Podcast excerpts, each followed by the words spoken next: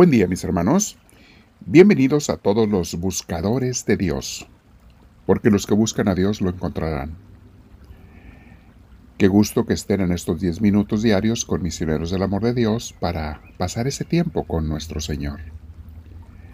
Te invito, mi hermana, mi hermano, que eres un buscador, buscadora de Dios, a que te sientes derechita, derechito, en un lugar lo más tranquilo que puedas no te preocupes si hay ruidos externos, de hecho si tienes audífonos póntelos.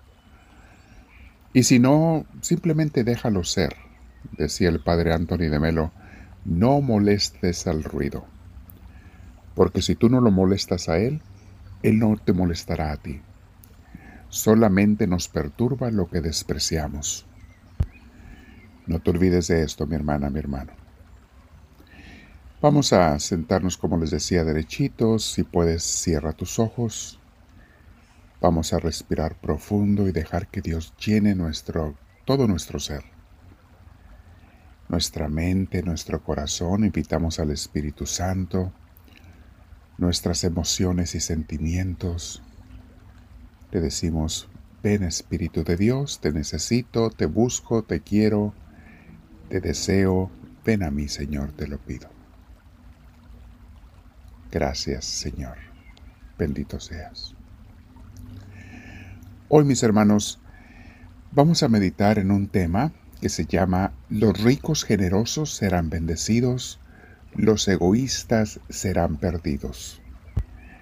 En nuestros cursos de espiritualidad y de, de meditación bíblica, les he explicado, mis hermanos, que hay un malentendido en algunos cristianos que piensan que Dios está en contra de las riquezas o de los ricos. De ninguna manera. Jesús nunca condena ni a los ricos ni a las riquezas. De hecho, tenía amigos ricos. Acuérdense de eso. Claro, cuando los invitaba a que fueran de una vida más santa y discípulos y entregados, pues les invitaba a dejar las riquezas para que su corazón fuera totalmente para Dios. Y sí dijo Jesús que era difícil ser rico y ser un buen seguidor de Dios, pero también lo aclaró, pero no es imposible.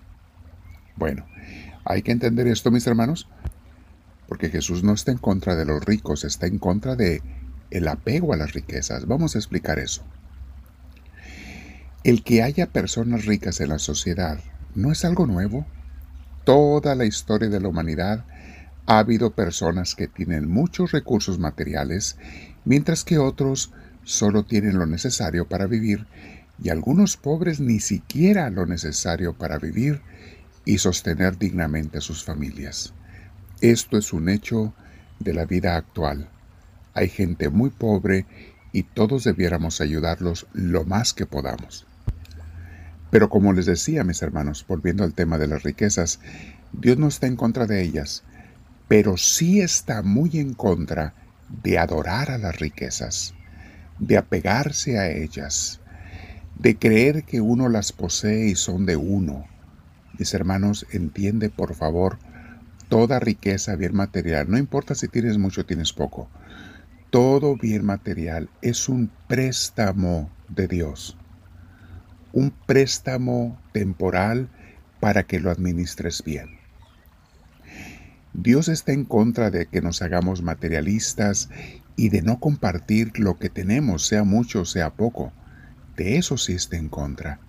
Y podemos leer en la parábola del juicio final, en Mateo 25, Jesús cuando pone a los corderos a su derecha y a los cabritos a su izquierda, Jesús no condena a nadie por ser rico, pero sí condena a aquellos que tuvieron, mucho o poco, no importa, pero que tuvieron algo y pudiendo haber ayudado a sus hermanos, decidieron no hacerlo. Decidieron centrarse en sí mismos y en su familia y gastárselo todo para ellos mismos. No solo dinero, también tiempo, atención, esfuerzo, dedicación.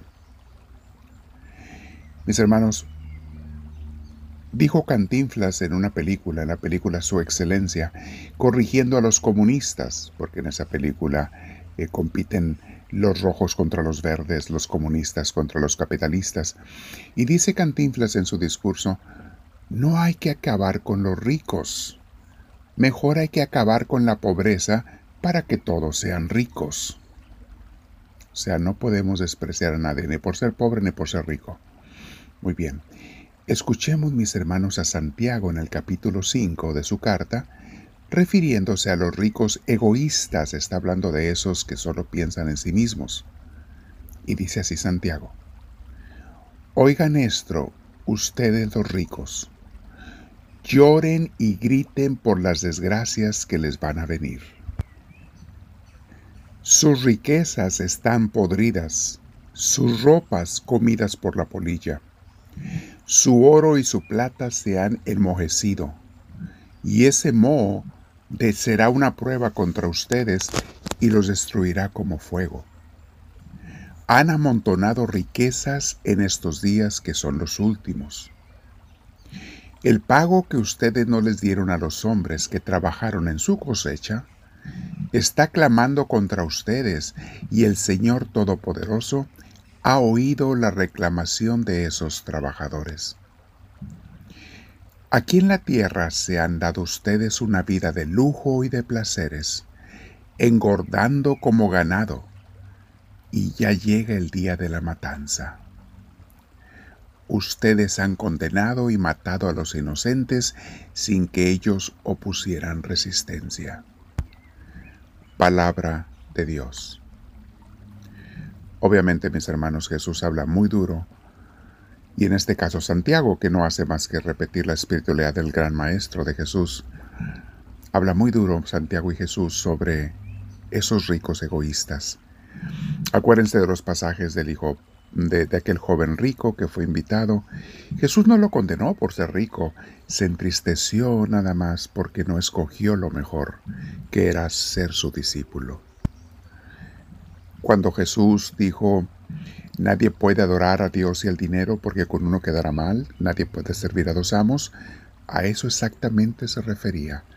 No podemos adorar al dinero, seguir al dinero y ser unos buenos seguidores de Dios. Utiliza las cosas materiales, mi hermana, mi hermano, como lo que son, medios simplemente para actuar, trabajar y servir en esta vida. Pero que nos quede claro, mis hermanos, no tienes que tener muchas riquezas para ser egoísta, para ser avaricioso, para ser materialista. Hay personas que tienen muy poco, pero pudieran compartir algo y no lo hacen. Hay personas que tienen muy poco, pero están apegados a lo que tienen. Lo adoran como si fuera su Dios. Esos tres pesos que tienen los adoran como si fuera su Dios. Mis hermanos, eso es lo que Dios critica. A última hora no es la cantidad de lo que tengas, sino la actitud tuya con respecto a las cosas materiales. Quiero orar con mi Señor el día de hoy contigo, mi Dios, porque es justo y es necesario que yo me haga un análisis personal. Y Dios mío, ¿y yo cómo estoy en mi actitud con los bienes materiales que tengo? Porque es muy fácil pensar, ah, yo no soy rico, no tengo que preocuparme por este tema. No, no, no, no. Este tema es para todo mundo. No importa si consideras que tienes mucho o tienes poco.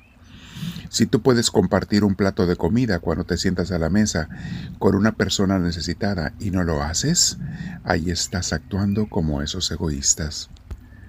Si cuando vas a la tienda y compras tu kilo de frijol y pudieras comprar otro para regalárselo a una familia necesitada y no lo haces, ahí estoy actuando como una persona egoísta. Si yo puedo dar caridad a gente que me encuentro, no necesariamente en la calle, sino familias que yo sé que están necesitadas, y no lo hago, estoy actuando como egoísta. Mi hermana, mi hermano, piensa en ello. Vamos a meditar en eso. Dios nos quiere dar de más, más de lo que necesitamos, pero si somos egoístas, no nos puede bendecir Él. Podremos arrebatar bienes de este mundo, podremos, alguna gente lo hace hasta robar y ser injustos en los negocios o ser, decimos, transeros. Eso no te arrima a Dios. Me quedo contigo, mi Señor, y te digo, háblame, Señor, que tu siervo te escucha.